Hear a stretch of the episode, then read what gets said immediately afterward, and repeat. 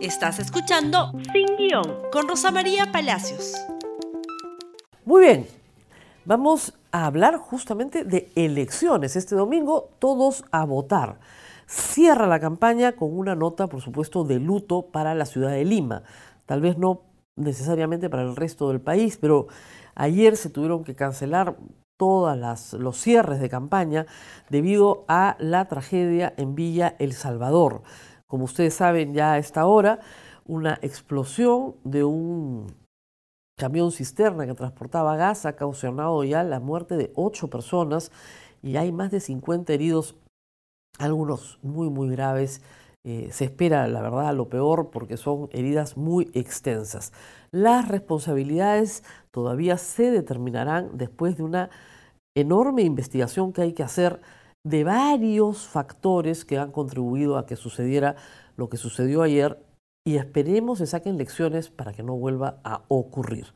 Sin embargo, nos toca hablar de elecciones porque termina la campaña, una campaña rara, breve, muy diferente a las que hemos tenido en el Perú, porque en esta oportunidad no han habido candidatos presidenciales, ni tenían por qué haberlos, electoralmente, ni tampoco los partidos los han puesto en primera fila, ni a sus precandidatos a la presidencia. El único que sí ha salido a hacer campaña por su partido, diría yo, es eh, Julio Guzmán y también un poco el señor César Acuña, sobre todo en el interior del país. La gente de, eh, JP me dice que también Verónica Mendoza ha estado haciendo campaña, pero digamos, no han estado en la primera fila, sino han dejado que los candidatos aparezcan en los medios de comunicación masiva y ellos expongan sus planes. Es una campaña con una oferta de candidaturas nuevas, jóvenes, lo cual es positivo. Sin embargo, personas con poca experiencia parlamentaria que no necesariamente conocen lo que un parlamentario tiene que hacer. Ha habido también mucha estridencia en la propuesta, más proestridencia que propuesta, y esto ha impedido que se discutan algunos temas que son importantes. Algunas líneas de trabajo que dividieron al Congreso disuelto y que tal vez regresen en el nuevo Congreso, porque son líneas de trabajo todavía no resueltas. Desde la reforma política, la reforma judicial, los derechos de las minorías, asuntos que dividieron al Congreso pasado y que podrían volver a dividir esto. De acuerdo a los resultados de las encuestas del domingo pasado, no de esta semana, no hay encuestas, tranquilícense todos. Como les expliqué, a lo más el sábado Ipsos hace un simulacro nacional que le sirve de insumo para los resultados del domingo. Lo que tenemos es que, de acuerdo a esos resultados, hay cuatro partidos que entrarían casi fijos al Congreso. Acción Popular, ¿no es cierto? APP, Fuerza Popular y el Partido Morado. Digo casi porque todo puede cambiar, pero digamos, participarían. El resto está ahí peleando, peleando cerca a la valla, ciertamente, pero peleando. Y todavía no tenemos un resultado definitivo que les pueda decir con seguridad nominativamente quiénes van a entrar, eh, entrar al Congreso. Pero sí llama la atención algo que toda esta semana se ha debatido y que al cierre de campaña vale la pena resaltar. Eh, de estos cuatro que he mencionado, el único que se opuso a la disolución del Congreso es el Morado. Acción Popular, eh, APP y Fuerza Popular unidos, de acuerdo a las estadísticas de la semana pasada, podrían superar largamente los 87 votos que se necesitan para vacar al presidente de la República. Esos partidos se opusieron a la disolución del Congreso. Sin embargo, son muy beneficiados por el voto popular de acuerdo a las encuestas. ¿Qué mensaje nos está dando el electorado? El electorado le está dando un mensaje entonces al presidente Vizcarra, si es que se lo da este domingo, que es un mensaje de castigo, es decir, que están en contra de la disolución del Congreso. Esa es una primera apreciación, porque si votan por los partidos que estuvieron en contra de la disolución del Congreso, lo que le están diciendo al Ejecutivo es tu decisión fue equivocada, nosotros queremos restituir a esos partidos, no en los mismos porcentajes, por cierto, porque Fuerza Popular sale muy castigado respecto a la elección del 2016, pero queremos restituir a esos partidos en el Congreso, como partidos. Y esto puede acabar muy mal para el gobierno de Martín Vizcarra. ¿Por qué? El señor Ceballos tiene que presentarse, no debe, no, no puede, tiene que, es un deber, tiene que presentarse 30 días después de instalar el nuevo Congreso, a pedirle investidura para su gabinete, porque no ha habido, no ha habido Congreso.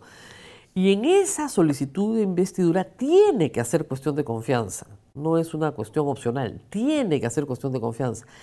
Y esa confianza se le puede negar. Y así lo dice la Constitución, perfectamente clara. Se puede negar esa confianza a Ceballos y Ceballos irse a su casa con su gabinete y el presidente verse forzado a nombrar otro gabinete.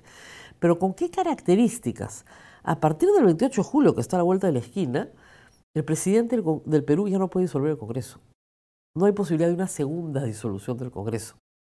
Por lo tanto, una mayoría opositora a Vizcarra, que no tiene partido, ni bancada, ni ningún peso político, puede hacerle la vida cuadritos al presidente Vizcarra, con lo cual puede terminar arrepintiéndose de la popularísima medida de disolver el Congreso, lo cual es bastante extraño, les diré.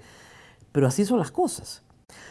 Ustedes dirán, ¿dónde están las izquierdas? Bueno, peleando, peleando al límite de la valla, con más posibilidades frente amplio, pero si ustedes unieran la intención de voto, y lo veremos al final de la foto, ya en la llegada, de Frente Amplio, de Juntos por el Perú y de Perú Libre, de repente todas esas fuerzas formadas en un solo frente hubieran sumado, de repente, no lo sé, y para alcanzar porcentajes mucho más altos. Pero el asunto es que han ido separados y que tienen un mensaje muy complicado también de entender. Es decir, le dicen a la gente, nosotros queremos cambiar la constitución. Pero ¿cómo? No es que tenemos que defender la constitución, no es que gracias a esta constitución hemos logrado disolver el Congreso. Entonces, son mensajes muy complicados para un poblador a veces indiferente con la política que quiere algunos resultados un poco más concretos y que quiere partidos que no le den la impresión, por lo menos, de tener culpa de lo que pasó antes.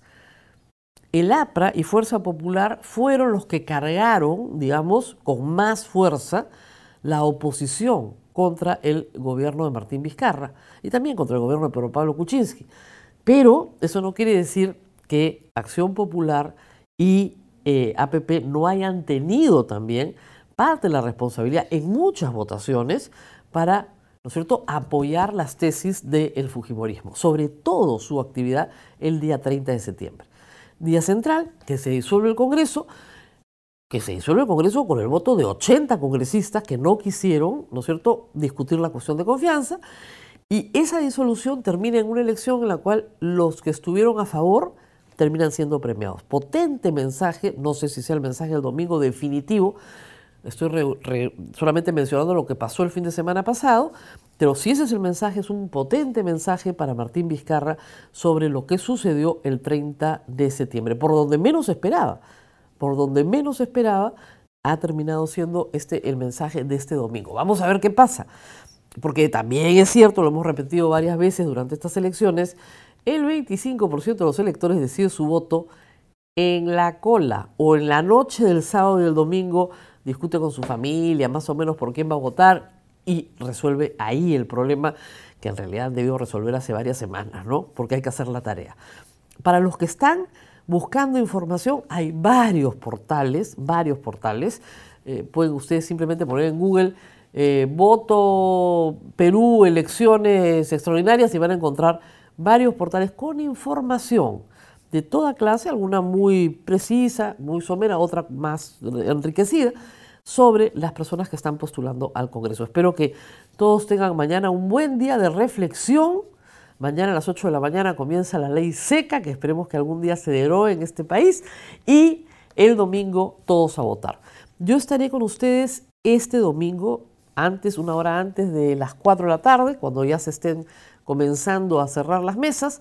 Y a las 4 de la tarde, por supuesto, compartiremos los resultados con ustedes. Así que este fin de semana para el periodismo también mucho trabajo. Muy bien, así termina esta campaña extraordinaria hasta el domingo en la tarde y por supuesto el lunes como siempre en Sin Guión. Gracias por escuchar Sin Guión con Rosa María Palacios. Suscríbete para que disfrutes más contenidos.